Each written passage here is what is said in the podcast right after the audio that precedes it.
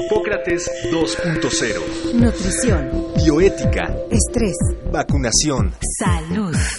El Programa Universitario de Investigación en Salud y Radio UNAM presentan Hipócrates 2.0. Investigación y vanguardia en salud.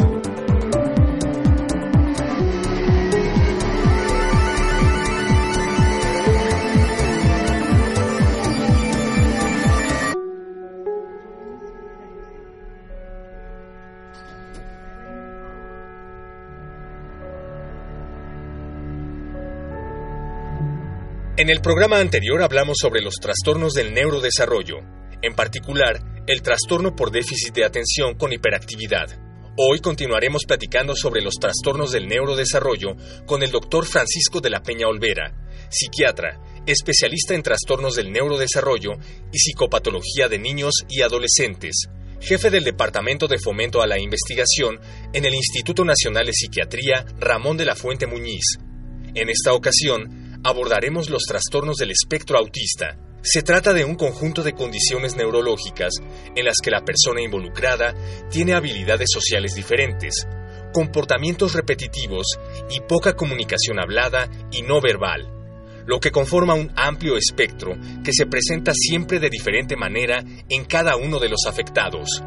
Cada vez más, la evidencia indica que si el diagnóstico se hace de manera oportuna, se puede crear un ambiente que ayude al individuo y a su familia a desarrollarse de acuerdo con sus características y necesidades específicas, con lo que se mejora la calidad de vida del individuo y su entorno.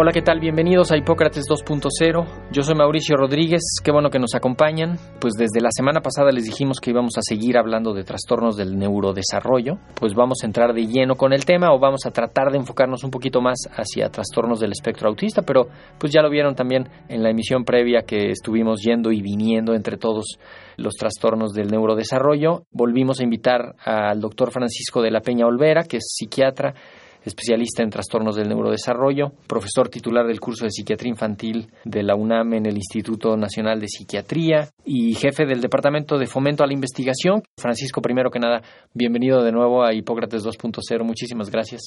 Muchas gracias, Mauricio, por invitarme y muchas gracias a la audiencia por estarnos escuchando. Oye, la semana pasada hablamos sobre los trastornos del neurodesarrollo. Dijimos al, que eran varios tipos, que había algunas características comunes, que todos también además tienen sus características únicas. Nos enfocamos en el trastorno por déficit de atención con hiperactividad, no lo terminamos porque pues, es un tema inagotable, pero ¿por qué no nos vamos con el trastorno del espectro autista, que es otra, pues es otro grupo muy importante de trastornos? Claro que sí, muchas gracias. Fíjate que en esta semana que pasó estuve pensando en algunos eh, aspectos de lo que platicamos y yo creo que primero me gustaría hacer una breve introducción de lo que son los trastornos del neurodesarrollo para aquellos que no lo escucharon hace una semana.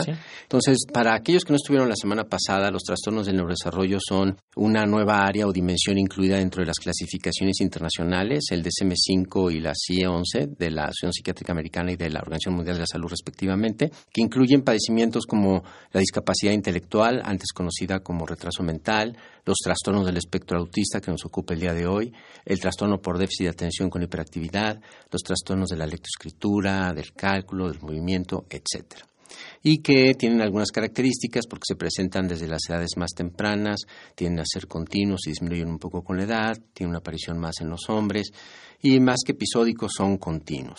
El segundo punto que quisiera comentar tiene que ver con lo referente al estigma, ¿no? Porque en muchas ocasiones existe como una visión negativa, una señal, algo que hace que la gente evite, por un lado, el tema de la psiquiatría, de los trastornos mentales, de su diagnóstico y mucho más del tratamiento y mucho, mucho más si se trata de un tratamiento farmacológico y mucho, mucho, mucho más si se trata de tratamiento farmacológico para niños. Hay que tener cuidado de que esta visión negativa de que potencialmente pudiera hacerle daño un tratamiento a un niño es pensar de la misma manera de la forma en que piensan aquellos que no quieren vacunar a sus hijos. Es negar la existencia de una evidencia científica que potencialmente puede ayudar a alguien y de alguna manera es limitar las oportunidades de una mejor calidad de vida. Claro, a mí me gusta usar mucho una reflexión cuando hablamos justamente sobre el rechazo a las vacunas, que a veces perdemos de vista el, el concepto del beneficio y le damos más peso al, al riesgo. Entonces, en la medicina, en la vida, en, todo lo que se hace, siempre hay que hacer un balance entre el riesgo y el beneficio. Ciertamente hay riesgos, pues como lo hay en cualquier otra cosa, en tomarse una botellita con agua, este, tiene riesgos, pero cuando pensamos en los beneficios es lo que nos tiene que ayudar a encaminarnos por ahí. Igual, con el tratamiento psiquiátrico, con el tratamiento farmacológico psiquiátrico infantil, si lo ponemos en una balanza el riesgo contra el beneficio, pues va a ganar el beneficio porque va a permitir que el niño se integre a un desarrollo que le va a servir el resto de su vida.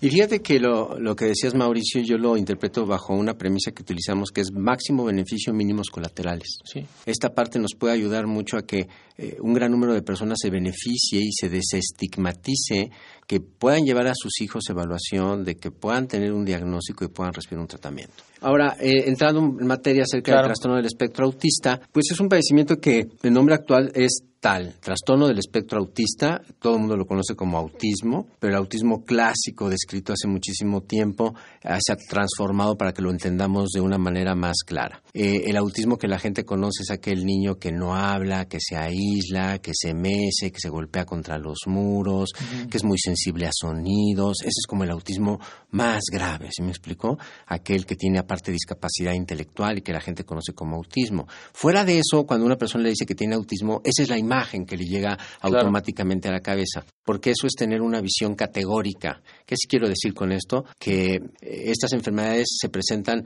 no sí o no, sino se presentan uno, dos, tres, cuatro, etcétera, hasta el diez. Y si yo veo que rebasa el término de seis, siete, entonces digo que a lo mejor tiene el autismo clásico, tiene, etcétera, etcétera. Esto se ha transformado de tal manera que ahora se le denominan trastornos del espectro autista y se debe de especificar qué condiciones se mantiene. Por ejemplo, si tiene el trastorno del espectro autista y mantiene el lenguaje, se pone así, con especificador del lenguaje conservado. Si tiene discapacidad intelectual, se le denomina tal cual, con discapacidad intelectual, y entonces se puede entender mejor a la persona y ayudar.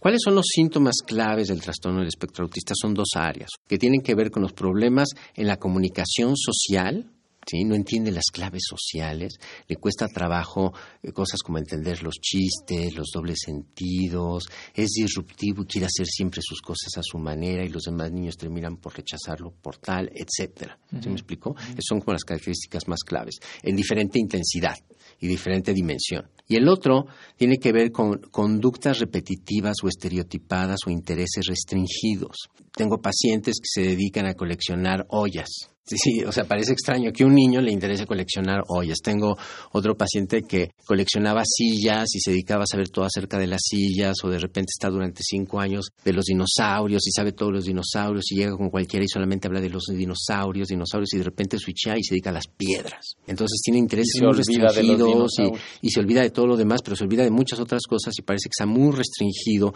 a un área en particular. Que no, que no confundirlo con, con colecciones. Y con esto propio de, pues, del desarrollo y del, del crecimiento y desarrollo que es que el niño anda pues en una cosa y en otra cosa, ¿no? O sea, ahorita trae lo de los dinosaurios y lleva 15 días con eso y luego quizá va a cambiar a los otros animales. No, no, no sé, hay que recordar que es un extremo de una dimensión. Exactamente, que se clava con eso y que deja de funcionar en otras cosas. Exactamente, deja de hacer cualquier otra cosa porque solo le interesa eso. O, por ejemplo, los movimientos estereotipados son estos aleteos que hacen muy contentos los niños cuando este, están contentos dependiendo de la edad que se puedan presentar o no, se denominan como movimientos estereotipados, algunos pueden ser incluso autolesivos, ¿sí? en los casos más graves, y hay niños con trastornos del espectro autista que incluso hay que protegerlos de ellos mismos, ponerles un casco, ponerles manoplas o algo que los proteja, cuando muchas intervenciones farmacológicas incluso pueden ser difíciles de que controlen esas manifestaciones de síntomas. Entonces, ¿cuándo empieza? ¿Desde cuándo se empieza a sospechar de, de un trastorno trastorno del espectro autista. Dos años Yo, yo antes. creo- yo creo que es muy importante tener en mente que hay que considerar varias líneas del desarrollo que hay que conocer en los niños y a qué edades se deben de ir presentando. Eh, normalmente se clasifican en las condiciones motoras, por ejemplo, aquellas que tienen que ver pues, con el sostén cefálico, cuando sostuvo la cabecita, Sí. que edad se sentó solito, Que sonrió, a qué edad caminó. que- Eh, eh, la sonrisa, por ejemplo, es un vinculante social que muchos niños del espectro autista lo tienen eh, abatido, disminuido. Mm. Hay algunas otras que pueden ser, por ejemplo, la ansiedad social o separarse o la negación, que son como nosotros llamamos indicadores básicos o hitos del desarrollo Claro. que nos establecen si hay un retraso en el desarrollo. Puede ser el control de los esfínteres, puede haber otro sobre todo en el área del lenguaje, ¿no? en donde sabemos ya a qué área, en qué edades se deben presentar ciertas características. Cuando no se cumple con esto, a veces no es bueno esperar tanto, porque te voy a poner un ejemplo. Hay pacientes que llegan conmigo y dicen, "Pa- pues yo iba con el pediatra y pues a los dos años todavía mi hijo no hablaba bien y decía nada más algunas palabras y no decía frases. Evidentemente ya sabemos que en términos del desarrollo sí tiene aún un poco más de tiempo para adquirir el lenguaje, pero más del 80% de los niños a los dos años en la Ciudad de México ya hablan frases. Entonces tú sabes que algo anda mal. Entonces cuando se recomienda hacer una evaluación más detallada, más exhaustiva, psicológica, neuropsicológica, que te ayude junto con la evaluación clínica a hacer el diagnóstico definitivo. Ahora ahí se podría correr el riesgo de, uno, de, de retrasar el diagnóstico, pero el otro como de meter a muchos al diagnóstico. Si te das cuenta, muchas veces no van a tener trastorno del espectro autista, pero a lo mejor sí tienen un retraso específico en, En- un área del desarrollo. Y entonces, aunque afortunadamente no cayó dentro del padecimiento más grave, Claro. sí puedes identificar alguno que era el diagnóstico diferencial. Ya. Es una serie de alteraciones multifactoriales. No, Fíjate que sí, no o hay sea- un gen responsable. Hablábamos un poco del... es, del- es más o menos parecido al trastorno por déficit de atención.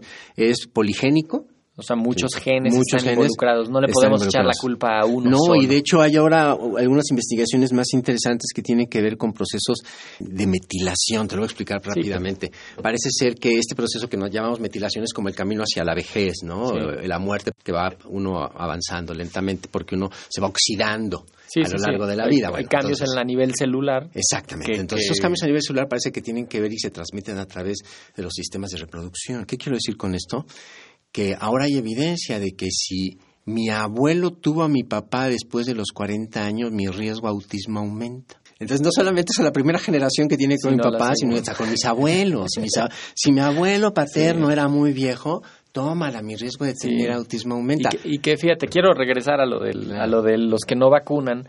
Uno de los argumentos que más les gusta utilizar a la gente que rechaza las vacunas es que las vacunas provocan, eso es su argumentación, las vacunas provocan trastornos en el neurodesarrollo. Incluso alguien dijo alguna vez que causaban autismo y le creyeron y bueno, se fue por ahí la, la idea este, que después se ha ido corroborando a través de muchos, muchos estudios científicos controlados, imparciales, multiinstitucionales, multinación, que las vacunas no tienen nada que ver con el, con el neurodesarrollo, ¿no? En términos ya pragmáticos. Completamente de acuerdo. Pero cuando hay argumentación y hay discusiones de, ese, de este tipo, de pronto digo, oigan, ojalá hubiera una sola causa del autismo o hubiera un detonante así de identificado del autismo, porque es injusto para la gente que tiene trastorno del espectro autista también decir que la causa es una sola cosa, cuando no es cierto, la ciencia todavía no identifica una sola cosa, cada vez le encuentran más factores. ¿no? Claro. Eh, Seguramente que si en, la, eh, en las ciudades contra el campo, que si ali- algunas cosas de alimentación, la familia, o sea, es multifactorial cada vez más, ¿no? Sí, yo creo que lo que tú acabas de decir es, es sumamente importante porque hay que desestigmatizar el diagnóstico por un lado y la otra tener bien claro que evitar que un niño se vacune por el miedo a que le pueda dar autismo es una idea completamente falsa y creo que podría decirte hasta que malintencionada. Creo que debería de estar tipificado el hecho de que un papá se niegue a vacunar a su hijo contra las vacunas claras como un delito, Sí. porque de alguna manera le está ocasionando un daño directo Claro, lo a está su privando hijo. de un, Le está de privando un, beneficio y de un derecho que tiene la salud. Sí, Sí, sí, sí. Entonces yo creo que ahí sí hay que ser muy cuidadoso, lo que dije sí es muy duro, pero creo que tiene que considerarse en esa dimensión. Sí, tipificarlo y incluso que hay una Procuraduría de Defensa del, derecho del, derecho a la vacunación, una, cosa por el estilo sería, extraordinario, ¿no? Ahora, regresando, un poco al, área del autismo, ¿no? Yo creo que si bien en, el trastorno del espectro autista hay algunas características que pueden ser evaluadas eh, de manera objetiva, como las imágenes cerebrales, en donde sabemos que el cerebro global de las personas con autismo es mayor que de las personas normales, a diferencia de los que tienen trastorno por déficit de atención. Fíjate qué extraño. Y tú puedes tener ambas comorbilidades, sin embargo, la masa global, pero parece ser que es expensa de que hay mayor materia blanca en lugar de mayor materia gris. Detalles de. Hay algunos detalles bien interesantes, ¿no? Por ejemplo, a nivel genético también se ha visto que hay una coparticipación de algunos genes que se combinan con el déficit de atención, con la discapacidad actual, o algunos otros inclusive con el área de la esquizofrenia. ¿Sí me explicó? Entonces, pareciera que hay como que patrones que todavía no entendemos porque es poligénico esta situación. Yo creo que aquí, a diferencia del trastorno por déficit de atención, cuando tenemos un, un caso de autismo clásico, pues el diagnóstico es claramente clínico. Se utilizan evaluaciones neuropsicológicas o psicológicas o pedagógicas para dar el detalle y la fineza del diagnóstico y las áreas involucradas y qué tan afectadas están unas y qué tan afectadas no están otras.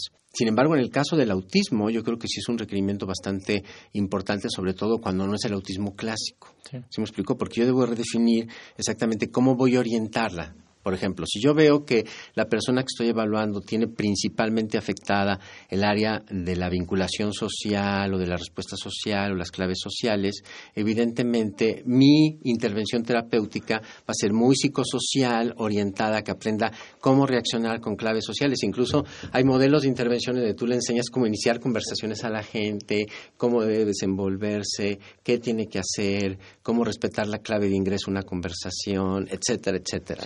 O sea, e, es abordar específicamente el asunto en el que está teniendo, en donde está el déficit o donde está la alteración más. Que eso implica un diagnóstico clínico súper refinado. ¿Cómo se articula un manejo así? Porque me imagino que, digo, la, la, mayoría de la atención es pública en este país, los hospitales cubren la mayoría de la atención.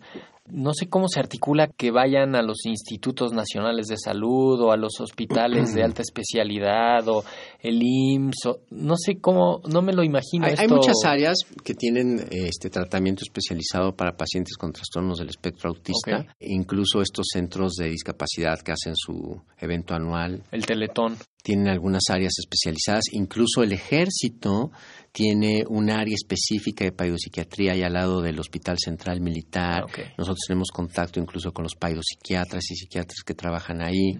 El Hospital Psiquiátrico Infantil Juan N. Navarro tiene un servicio especializado para trastornos del neurodesarrollo. No conozco con precisión la alternativa terapéutica que ofrecen ellos, pero eh, durante muchos años ofrecieron una alternativa que se denominaba eh, una terapia ambiental, en donde tú tratas de generar como que el ambiente que pueda ayudar en toda las áreas a la persona. Sí, que de hecho eh, eh, ahí hay una, una parte que yo quería tocar la importancia de la participación de la familia directamente, del primer círculo familiar, pero además del primer círculo social y digo no lo dejo fuera pero de todo el de toda la sociedad. O sea eh, las personas con el trastorno del espectro autista pueden tener una dimensión en la que se pueden dedicar a algo perfectamente van a ser seguramente menos diestros menos desarrollados en algunas otras cosas como casi que cualquiera pero la sociedad tiene que estar ahí para soportarlos, en el buen sentido de soportar, ¿no? No, no, no para aguantarlos así a toda fuerza, sino tiene que recibirlos, tiene que incorporarlos a los trabajos, entender que es, son personas que deben de estar en la sociedad. No, yo, yo creo que lo que tú señalas es eh, extraordinario porque hay personajes en la historia reciente y en el pasado que han tenido varios problemas del neurodesarrollo como los que estamos hablando y que de alguna manera han sobresalido de manera muy significativa y me voy a referir a dos.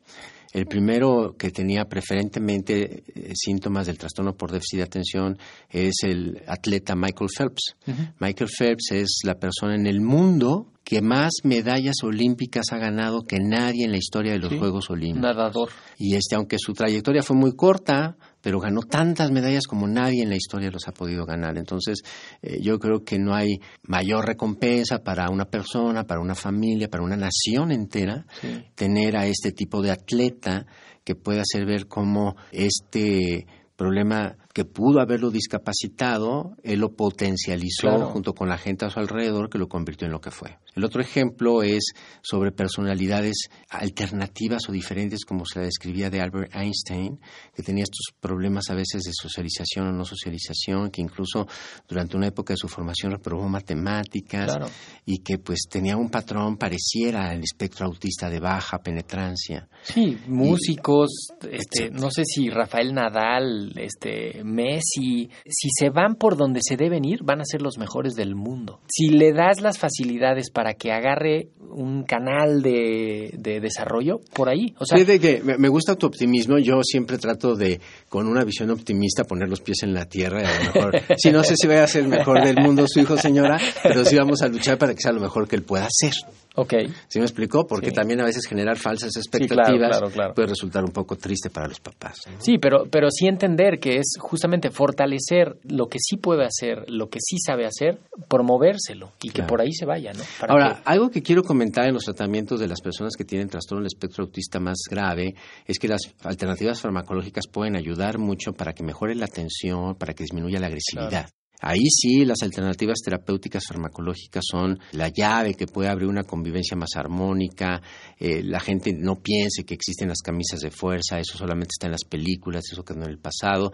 Actualmente eso, este, se hace una sujeción química a las personas cuando así lo requieren, sobre todo para que no se dañen ellas mismas o dañen a terceros. Y que eso también está bien controlado y hay indicaciones y hay una manera hay, árboles de decisiones basados en evidencia científica que te sugieren quieren, dependiendo de la evidencia que hay, cuál hacer. Oye, ustedes en el, en el Instituto Nacional de Psiquiatría es una institución que tiene un componente asistencial de recibir pacientes, un componente de formación de recursos humanos y un componente de investigación, que sería como las, los tres pilares de, la, de los institutos nacionales de salud. ¿Qué hacen respecto a esto eh, en general de los trastornos del neurodesarrollo en esas, en esas áreas? Pues fíjate que en particular con el trastorno por déficit de atención el instituto ha liderado muchos trabajos no solamente nacionales, sino también internacionales, junto con el equipo del Hospital Infantil de México, del Instituto Nacional de Pediatría. Desde el 2005 y en particular en 2007 formamos el Grupo de Expertos Nacionales para el Estudio por Déficit de Atención, que ha tenido un crecimiento y se ha cambiado de diferentes liderazgos a lo largo de este tiempo, y conformamos lo que es la Liga Latinoamericana para el Estudio del Déficit de Atención, que aglutina agentes de toda Latinoamérica, y hemos logrado tener varias publicaciones al respecto, eh, nacionales, internacionales, referente, por ejemplo, ustedes googlean Declaración de Cartagena, TDAH, van a encontrar una declaración que hicimos para disminuir el estigma en torno al trastorno por déficit de atención. Tenemos publicaciones en torno a instrumentos de reconocimiento regional en su proceso de validez y confiabilidad. Y recientemente el doctor Lino Palacios y un servidor participamos en la publicación de la guía de la Federación Mundial de TDAH que se presentó en el Congreso Mundial en Lisboa el mes pasado. Y en el caso del trastorno del espectro autista tenemos mucho menos experiencia. Hemos trabajado con varias publicaciones con la doctora Lilia Albores, sobre todo nuestro equipo de residentes, y tenemos actualmente eh, la doctora Patricia Zabaleta que coordina todos los esfuerzos relacionados con el trastorno del espectro autista dentro del instituto. La doctora Zabaleta es psiquiatra formada en el instituto y paidopsiquiatra formada en el instituto de la misma generación de Rodrigo Patiño. Es importante aterrizar esto de las publicaciones, los, ah, todos los textos científicos, las declaraciones y eso, en lo que se traduce es en que justamente el cuerpo médico, el cuerpo de la atención de psicólogos, neurólogos, todos, tengan más herramientas para eso, árboles de decisión, criterios diagnóstico, cómo se está comportando la enfermedad, reportes de series, qué se ha visto en estos pacientes, qué se ha visto cuando haces una cosa o la otra, y que todo eso justamente se traduzca en una mejor atención y en un mejor manejo de la, de la enfermedad a nivel de país, ¿no? Sí, de hecho yo tengo la obligación de señalar que existe la norma oficial mexicana. La norma oficial mexicana es como el ideal de y no siempre es práctico en. En el escenario real, ¿no? Entonces, mi obligación es recomendar el uso de la norma oficial. pero, hay pero, pero, pero, las guías de práctica clínica deben de adecuarse al contexto de la realidad local, ¿sí? Porque si tú me das una terapia que en los 200 kilómetros alrededor de mi casa nadie la da, pues ¿cómo se la voy a dar? Sí. Y a lo que voy es justamente que todos estos materiales permiten adaptar las guías de práctica clínica, actualizar los planes de estudio de las universidades, de las escuelas, ¿no? Este, y, y pues generar más recursos que sepan más para que la población esté mejor atendida, ¿no? Ese sería como el mundo ideal. Ahora, si alguien quisiera ir al instituto, ¿cómo le hace? Ah, mire, es muy sencillo. Les pido que googleen Instituto Nacional de Psiquiatría Ramón de la Fuente. Les aparece la página web. Se van a donde diga preconsulta. Okay. Solicitan una preconsulta, ponen sus datos. Desde ahí. Y lo hacen. Desde ahí lo hacen. Sigan los pasos también para menores de edad. Les van a pedir identificación del papá y seguramente el acta de nacimiento del menor de edad para poderlos atender. En términos de investigación, si atendemos a niños de 6 a 12, pero tiene que ser a través del contacto con alguien del equipo de la clínica, pero eh, podemos tener entrada de adolescentes directamente también con fines asistenciales. Como lo dijiste muy bien, Mauricio, el, instituto tiene fines preferentemente de investigación, de formación de recursos humanos y asistenciales en ese orden. Entonces, sí se le da mucho peso a la investigación, aunque también tenemos un cuerpo de pacientes muy, muy grande. ¿Algún teléfono en caso de que... Eh, yo creo que lo pueden ahí, directamente en la página web del instituto. Si alguien te quisiera contactar, algún teléfono como te pudiera contactar, tu correo electrónico. Sí, mi correo electrónico, voy a decir el correo personal que es F de Francisco, R de Rafael, D de Daniel, L de Lourdes, P de Pedro, O de Oscar, son todas mis iniciales, F, R, D, L, P, O, arroba gmail.com y que justamente puede servir para que en caso de que haya algún protocolo o de que estén haciendo una investigación se puede se puede vincular. No solo los pacientes nos escucha también eh, una, una cantidad importante de médicos y de profesionales de la salud no necesariamente médicos que pues eh, también les sirva para, para hacer redes y para vincularse en esto. Te agradezco muchísimo, Mauricio, esta invitación. Me he sentido muy a gusto en estas dos entrevistas. Sobre todo quiero hacer un reconocimiento de la importancia y el interés que tiene tratar estos temas, sobre todo para el beneficio de la salud pública. Así es, justamente esa es la idea y esperamos que para eso sirva la radio pública universitaria para llevar algunos temas que no son atractivos para otros, pero pues son asuntos que están y que hay que atender y que entre todos podemos resolverlos. Pues muchísimas gracias, Francisco. Esto fue todo por hoy. Yo soy Mauricio Rodríguez. Muchísimas gracias por su atención. Quédense en sintonía de Radio UNAM. Agradecemos al doctor Samuel Ponce de León, coordinador del Programa Universitario de Investigación en Salud y coordinador académico de esta serie el Programa Universitario de Investigación en Salud y Radio UNAM agradecen tu escucha. Te esperamos la siguiente semana para platicar sobre lo último en materia de salud e investigación en Hipócrates 2.0. Investigación y vanguardia en salud. Se despiden de ti en la producción Patti Gamboa, Héctor Castañeda y Alejandra Gómez. Hipócrates 2.0. Radio UNAM. Experiencia sonora.